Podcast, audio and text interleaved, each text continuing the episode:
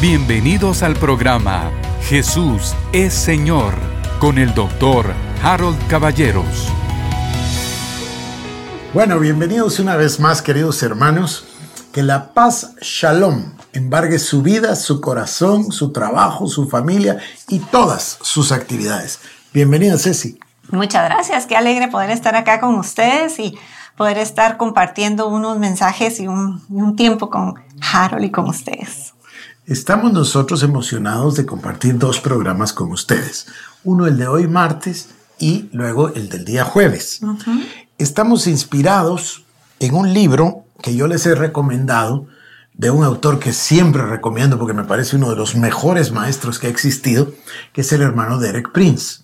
Tiene muchos libros y todos son magníficos, pero tiene uno que por cierto, repito una vez más, pequeño en tamaño, grande en contenido, que se llama el convenio o pacto, mejor palabra, pacto, matrimonial. Y entonces nosotros estuvimos hablando del libro y leyendo el libro y pensando en que sería bueno si pudiésemos nosotros tocar este tema del matrimonio. Cecilia y yo cumplimos 40 años de casados en octubre del año pasado. Este año vamos a cumplir 41 años. Pero ahora estamos celebrando, ¿verdad? 40 años, cuatro hijos, cuatro nietos, todo cuatro. Muy bien, muy bien. Entonces, en primer lugar, queridos hermanos, bienvenidos. Gracia y paz de Dios.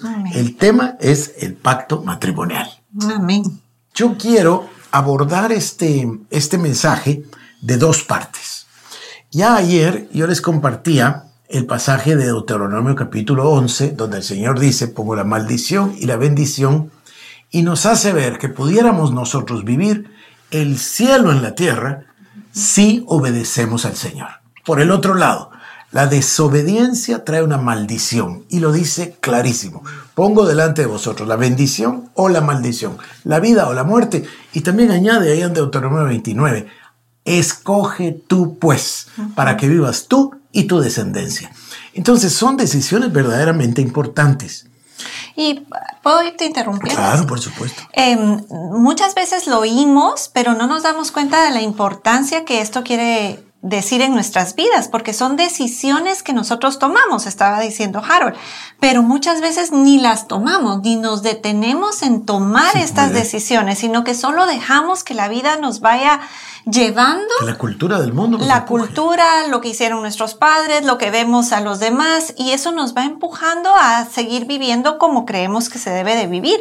Pero realmente debemos de detenernos y ver que es una decisión que tenemos que tomar y por ende las decisiones que tomamos conllevan ciertos cambios en nuestras actitudes, en las formas en que pensamos, en la forma en que vamos a continuar nuestra vida.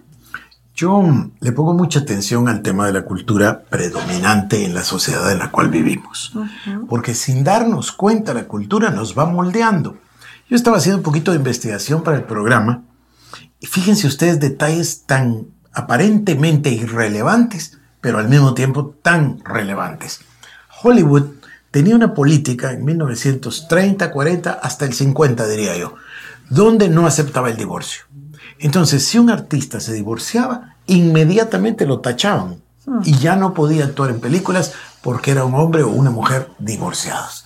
Recuerdo una artista famosa, famosísima, de una película que a mí me parece magnífica, ganadora de Oscar, y ella se enamoró de otro hombre, estaba casada, pero se enamoró de un italiano. Uh -huh. Y se fue con el italiano y nunca la volvieron a contratar para actuar. Incluso una ganadora de Oscar, una artistaza. Uh -huh. Esos eran los eh, ¿cómo estándares. Se estándares morales. Pero por allá por 1960, con el tema de los hippies, la revolución sexual, etcétera, muchas los cosas que pasaron, se, se fue cambiando. Y ahora, ya en nuestra generación, y diría que casi en la generación de nuestros hijos, empezaron hasta en las caricaturas a meterles el divorcio, después les metían los gays, uh -huh. después le metían los uh, eh, matrimonios de un mismo sexo, uh -huh. matrimonios de un mismo sexo eh, adoptando un niño, uh -huh. esta serie de televisión que se hizo la más famosa con todos los premios, esa era la, la dinámica de la serie. O sea, Hollywood va ver, moldeando uh -huh. la cultura. Bueno, tal vez no moldeando, pero es la que demuestra o enseña por dónde anda la cultura. Uh -huh. Y nuestros hijos o los niños todos nosotros que crecimos en la edad de la televisión, pues uno mira la televisión y acepta lo que está viniendo, viniendo, viniendo, y lo acepta como natural o como normal. Así ha ido cambiando el tema del matrimonio. El matrimonio era una institución para toda la vida. Después se convirtió, ahora, digamos en el siglo XXI o final del siglo XX, se, convirtió en una cosa, bueno, si me va bien, Exacto. Y si no me va bien, no me va bien. Y probemos antes de casarnos, inclusive, para ver si nos llevamos bien. Y eso nos ha llevado, esto es lo que yo leí ayer, a que en América, no estoy hablando ni de Estados Unidos, ni estoy hablando de Centroamérica, en general, en América, más bien diría en la cultura occidental, la... Em, ay, ay, ay, se me fue la palabrita. Las encuestas demuestran que 50% de los divorcios terminan perdón, de los matrimonios, terminan, en, el divorcio. 50%. Y además Derek Prince nos dice que del 50% que permanecen casados, muchísimos tienen inmensos problemas psicológicos, emocionales, etcétera, por el estado mismo del matrimonio. O sea que no viven la plenitud del matrimonio o lo que Dios nos, nos llama a vivir en el matrimonio. No tienen esa, esa bendición de un matrimonio compacto. quizás porque ni siquiera lo comprenden. Tal vez, sí. Derek Prince me parece genial, me parece una genialidad. Da la cura para este problema y da la clave para un buen matrimonio. Entender que es un pacto. Y por eso el libro se llama El Pacto Matrimonial y por eso nosotros pretendemos compartir estos pensamientos con usted. No hay una palabra más sagrada, más fundamental, primordial, ¿qué le diría? Original en la Biblia que la palabra pacto. Dios hace pacto con Adán. Dios hace el pacto con Adán y Eva caídos.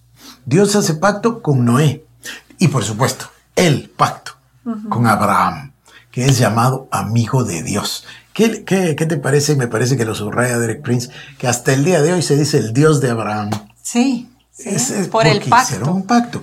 Entonces, yo no creo que nosotros necesitemos profundizar mucho sobre el concepto del pacto, porque ya lo hemos hecho. Hablamos del pacto de sangre, hablamos de los pactos como una línea transversal de toda la Biblia, en fin. Y también tenemos el Antiguo Testamento, que básicamente es el Antiguo Pacto, y el Nuevo Testamento, que es el Nuevo Pacto. Pero bueno, eh, ¿quisieras que leamos Malaquías? Sí, simple, pero antes de entrar a eso, yo me encontré con una tablita aquí que me pareció muy, muy interesante, porque muchas veces uno dice, bueno, un pacto es igual que un contrato, y la verdad es que no, lo, no es así, ¿verdad? Pero muchas veces en nuestra cultura es mucho más fácil entender un contrato que entender un pacto. Entonces, eh, la tablita nos, nos va guiando un poquito, y tú que con, con la eh, como eres abogado, nos puedes ayudar también un poquito más a entender esto, porque creo que nos ayuda a ver la profundidad que tiene el pacto. Un pacto se basa en amor, pero un contrato, decía esta tablita, se es por obligación. ¿Y es así? Así es, por supuesto. El contrato es un, documento donde uno se obliga o obtiene pues obligaciones o obtiene también derechos. Depende del, tipo del contrato. Pero básicamente es por interés. ¿Verdad? O sea, yo el contrato con el banco porque necesito la plata. El banco hace el contrato de que yo se la tengo que devolver. En fin, eh, no es exactamente ni compromiso, eh, o sea, entrega, ni tampoco amor. Correcto. Pero sí he escuchado yo que muchas personas miran un, entrar a un matrimonio como un contrato. Inclusive unos amigos que tenemos nos, nos, dijeron, ¿verdad? Sí, es que esto es como un contrato. Hicieron un documento donde qué entro yo, qué doy yo, qué no doy, ¿verdad? Es un, un, contrato más que un pacto que es por amor. También el pacto se basa en la ley, en la ley de la... Iba a decir una cosa, perdón. El concepto moderno es que es un contrato. El matrimonio. Pero, sí. Bueno, cualquier pacto Ah. Lo toman como contrato es lo que vale. Pero el contrato lleva de una vez implícito aquí en la psique del ser humano que se puede romper. De una vez, mientras que el pacto es irrompible. Correcto, sí. Em, sí, es muy importante. Se basa, el, el pacto se basa en la ley, o sea, en la Biblia, y el contrato se basa o es motivado a la coacción. Claro, porque se adquirieron derechos que puede uno reclamar o se adquirieron obligaciones que le pueden a uno reclamar. Sí. El pacto asume unas relaciones hasta que la muerte los separe. que no O se sea, puede es inquebrantar. inquebrantar. Y el contrato nos prepara para el fracaso. Y en este caso, pues el fracaso del matrimonio, o sea, nos prepara para cuando ya no estemos en esa relación. El pacto dice lo mío es tuyo y el contrato protege lo que es mío. Ambos, tienes razón. ¿verdad? El- es, es interesantísimo, ¿verdad? Lo mío es tuyo. El pacto, cuando se, se cortaba, porque así se usa la palabra, cortar un pacto de sangre, cortar porque se cortaban literalmente y unían sus sangres, había siempre un menor y un mayor. Entonces había uno que buscaba el pacto. Por ejemplo, el pacto de la protección que fueron a buscar con Correcto. Josué. Es, es un pacto, dice este pueblo, nos va a vencer, nos va a derrotar porque Jehová está con él, vamos y hagamos pacto. Entonces, siempre hay uno menor y uno mayor. Entonces, el menor va a buscar al mayor porque tiene necesidad, etcétera, ¿no?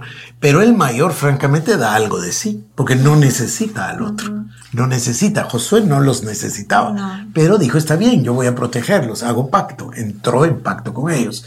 Ahí Y vuelve ahí al vuelve que- el tema del amor. Ajá, que el pacto es por amor y no por obligación Es que o por un el- deseo el pacto personal. real- el pacto realmente es una expresión de la naturaleza de Dios, que no tenía ninguna necesidad de nosotros, ninguna, No. pero que se extiende y hace un pacto, ya sea con Adán o con Abraham, lo ratifica, ¿verdad? Con Isaac, Josué, etcétera, eh, Josué, perdón, Jacob, eh, José, etcétera, pero es la manifestación del amor incondicional de Dios. Él dice, yo voy a hacer pacto con este ser humano que me necesita. Amén. Imaginémonos el nuevo pacto en Cristo, ¿no? Entonces, cuando entramos en un pacto matrimonial, estamos ambos haciendo esa... esa Bueno, todavía no hemos llegado al pacto bueno. matrimonial. dice, en un pacto es tus intereses son los míos. Absolutamente. En el contrato yo cuido mis intereses. O sea, es, absolutamente. es completamente diferente. Entras con otra actitud completamente es que el diferente. contrato, el contrato se hace con el fin de, de proteger algo, de hacer una negociación, etcétera, mientras que el pacto, vuelvo a insistir, el superior no tiene nada que ganar del inferior. Claro, no se aplica al matrimonio porque no hay superior e infi- inferior, pero en el pacto es, es- es solo amor. Voy a hacer el pacto, te voy a proteger o te voy a dar, lo que fuese, ¿no? Ahí están en la Biblia. El, el supremo es de parte de Dios. Amén. Dios no te necesita y sin embargo te extiende la mano para un pacto eterno. Es, es una cosa Sí. bellísima. Y uno más. El, el pacto nos prepara para una vida juntos y el contrato nos prepara para una vida separados. Ahí estamos hablando del matrimonio en sí. Aquí estamos hablando del matrimonio. Bueno, esta es una, una cosa curiosa. Ni la iglesia ni la sociedad toleraron el divorcio. Por siglos. Por siglos. El matrimonio era para toda la vida, punto. De repente el modernismo comenzó a cambiar las circunstancias y se abrió la puerta. Hubo países, como por ejemplo Italia y algunos otros, que se quedaron atrás en ese sentido y dijeron, no, nosotros es para toda la vida. Pero se les tachó de supersticiosos, religiosos, legalistas, y hasta que la presión fue cambiando incluso las legislaciones de los países.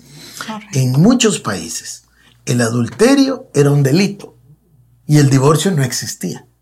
Pero este, por eso yo pongo atención a la cultura. La corriente cultural que viene avanzando va permeando el entretenimiento como Hollywood, la información o los medios de comunicación, las escuelas, las, hasta que al fin se abre camino y tarde o temprano las ideas culturales llegan al Congreso de la República o a la Asamblea, no sé cómo se llama en su país, y se convierten en ley. Correcto. Entonces, hablando de esto, creí importante ver la diferencia, porque sí, al día de hoy la sociedad nos, nos lleva a pensar en el matrimonio como un contrato y nada más lejos de lo que el Señor nos enseña que es el matrimonio, un pacto.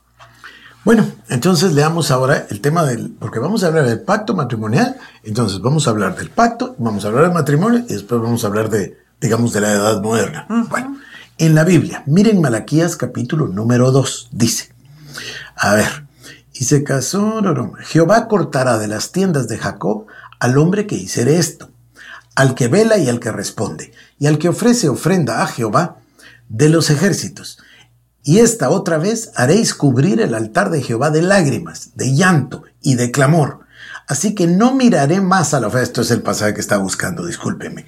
Así que no miraré más a la ofrenda para aceptarla con gusto de vuestra mano. Mas diréis, ¿por qué?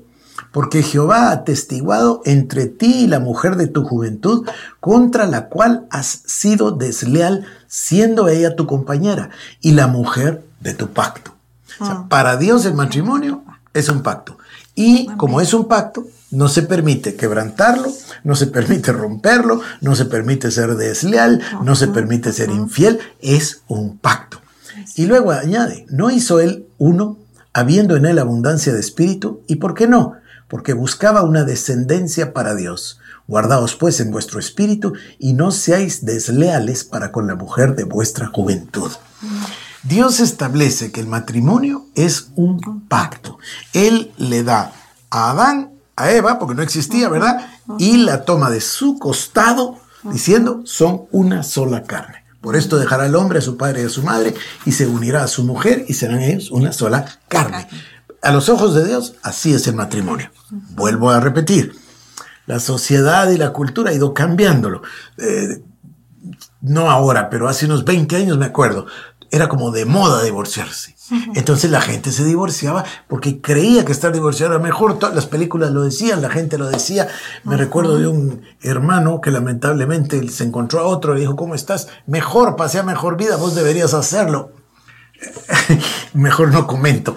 Entonces, poco a poco, voy a decir algo interesante, poco a poco los judíos también fueron cambiando este tema poco a poco. Y por eso Jesucristo los reprende. Por eso Jesucristo les dice, lo voy a leer, en Mateo 19, 3 al 9. Fíjate tú, dice, entonces vinieron a él los fariseos tentándole y diciéndole, ¿es lícito al hombre repudiar a su mujer por cualquier causa? Él respondiendo les dijo, ¿no habéis leído que el que los hizo, ¿cuándo? Al principio, o sea, los regresa a Dios, el que los hizo al principio, o sea, regresa a la creación, ¿verdad? a, Génesis. Entonces dice, eh, Él les dijo, ¿no habéis leído que el que los hizo al principio, varón y hembra los hizo? Y dijo, por esto el hombre dejará padre y madre y se unirá a su mujer y los dos serán una sola carne.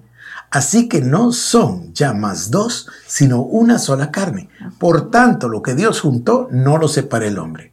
Le dijeron, ¿Por qué pues mandó Moisés dar carta de divorcio? Pero no fue Dios, fue Moisés. Moisés. Dar carta de divorcio y repudiarla. Él les dijo, por la dureza de vuestro corazón, Moisés os permitió repudiar a vuestras mujeres.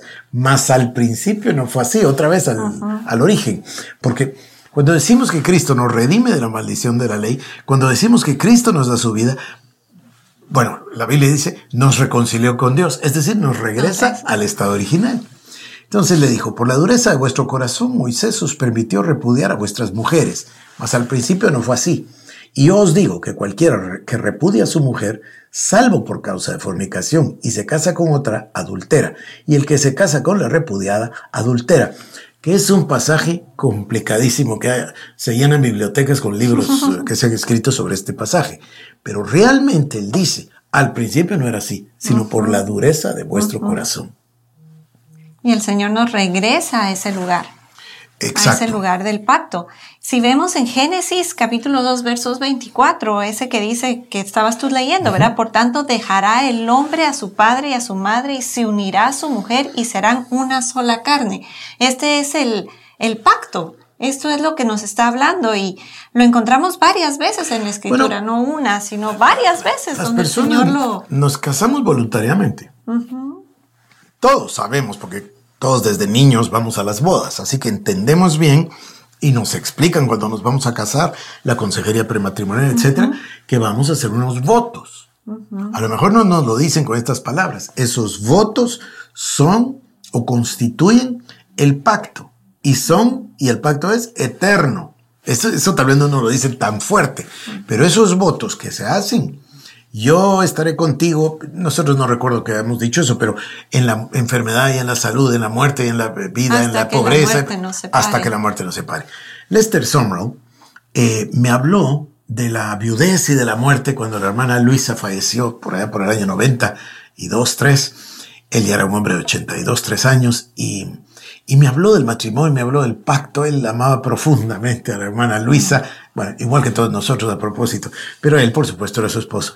Y entonces me habló y me dijo, tú te das cuenta, me dijo, que yo estaba ahí parado cuando vinieron unos hombres de la, del servicio funerario y se llevaron el cuerpo para llevarlo a la funeraria. La quitaron de mi cama, me dijo, y se la llevaron a la funeraria. Ese día entendí, me dijo. Así me dijo, tan fuerte como era él, ¿verdad? Tan fuerte. Me dijo, ese día entendí lo que quiere decir hasta que la muerte lo separe. Él siempre era así, tan fuerte y tan emotivo. Pero eso es, es hasta que la muerte lo separe. Se nos fueron los minutos, pero yo quisiera entonces enfatizar dos cosas. Número uno, estamos aquí para mostrarle con la Biblia en la mano que Dios considera el matrimonio un pacto. Luego le vamos a mostrar que Dios considera su unión con Israel un matrimonio. Y que por eso a Israel le llama infiel, le llama adúltera. Y todavía, Jeremías, Malaquías, etcétera, eh, Isaías también, Dios todavía va y dice, le extiende la mano del pacto todavía a la adúltera y usa a los profetas para mostrarlo. Hasta ahí llega el amor del pacto. Bueno, es, ilimitado, es inquebrantable. Entonces, primer punto, el matrimonio es un pacto, como todo pacto, es inquebrantable, irrompible. Así es, no un contrato, un pacto. Bueno, lo dejamos aquí, que Dios le bendiga y vamos a regresar en el próximo programa sobre este tema.